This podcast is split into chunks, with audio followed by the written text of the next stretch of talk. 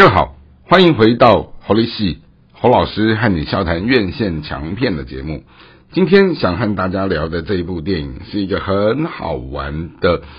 一个喜剧片，好，然后它的那个整个剧情的结构。无厘头、瞎到好笑到胡闹到，让我们觉得你假设一百二十分钟的电影，你进去大概就是有一百分钟以上，就是在里面疯狂的笑不停。好，然后这部戏是一个很有创意的，也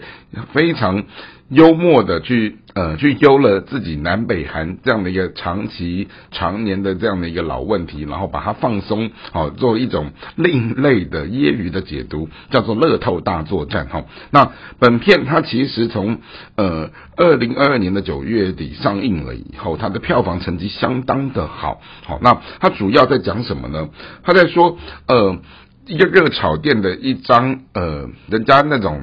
九处美眉送的一个乐透彩，居然这个乐透彩的彩券被呃，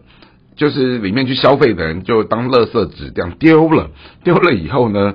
居然这一张垃圾纸彩券就给他一路从城市飞啊飞，飞到乡村，然后飞过了什么千山万水，居然飞到了南北韩的整个界限，然后被一个南韩的。即将退伍的士兵捡到了，捡到了以后呢，他就无意当中去对对看，没想到八百万分之一的这个中头彩五十七亿的这样的一个神奇的事情就发生了。可是这个阿达阿达的士兵居然没有把这个乐透彩收好，于是又让这一张呃彩票。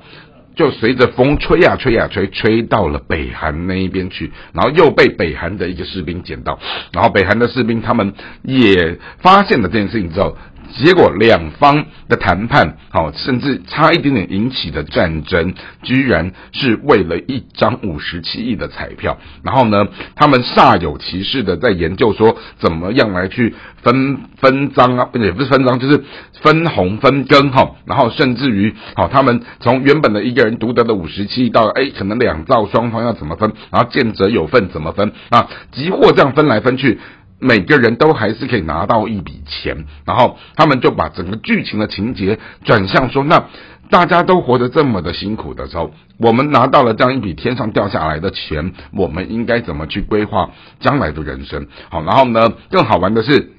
这时候他们就要去安排什么，各自双方要有一个人去对方的。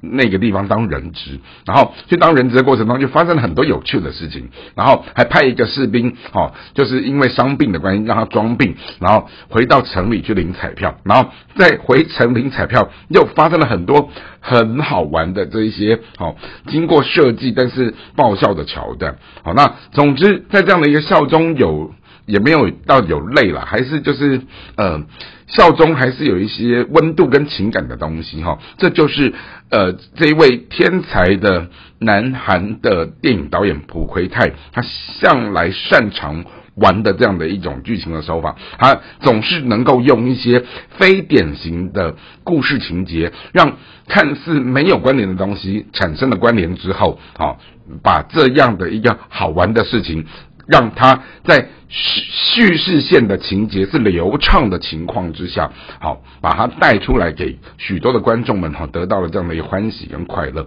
那这也就是从机不可失之后，好啊，南韩推出的这样的一个非常有意思的电影哈，虽然是一个小品，但是啊，它疗愈了很多人的身心哈。那确实喜剧的存在。它其实相对于悲剧，它本身就是要带给人啊，在痛苦当中啊，得到一种美满快乐的回忆。而这样的一种喜剧的疗愈性，好，它透过笑容，透过这些可爱的，好，或者是一些让人觉得能够发自内心感到快乐的东西，好，是真的很不容易。因为以前我们在上编剧课的时候，我们就深深的发现到一件事情是，你要让观众哭很容易，你只要。写几个什么简单的赚人热泪的桥段，然后好让演员撒狗血的哦去扮演，然后甚至于就是在对的时间之下，好主题曲给它放下去，灯光什么颜色变一下，观众马上就哭了。但是你真的要写出这些好笑的对话，甚至于好玩的情节，好，那个真的都是在考验一个编剧烧脑的能力，好，那种创意，那种巧思，好。那当然，回到喜剧跟闹剧里面，我们就去翻发现到说，幽默跟低俗的差别，也就是说，低俗的闹剧，它闹出来的东西实在水准不怎么样，但是高超的幽默，哈，它其实会在里面暗藏了许多非常让人值得深省玩味的东西，好，那特别是我们在所谓的。编剧的结构当中，就会发现到有另外一种能够丰富剧情的情那元素，哦，它叫做爱情，好，因为我们都认为爱情就是一个编剧过程的一个味素味精，好，那你任何的戏只要放入了爱情，就会变得好看。那特别是乐透大作战，整个都是在讲男人当兵阳刚的故事，就能给你放个一两个很正的女生在里面的时候，然后去点缀去穿插，让整个戏的情节因。此就多了一些可塑性，变了一些呃，变变出了一些哈，关于男女儿女情长之间的这样一种温度哈。所以呢，我们整个看下来之后是觉得说，这部电影太好玩、太有趣、太可爱，尤其是他这种很难能可贵的一个编剧的创意巧思，甚至于小泽我们在呃一般的小市民，我们得到了这样的一个身心的舒畅的一种呃。开怀之外，他甚至于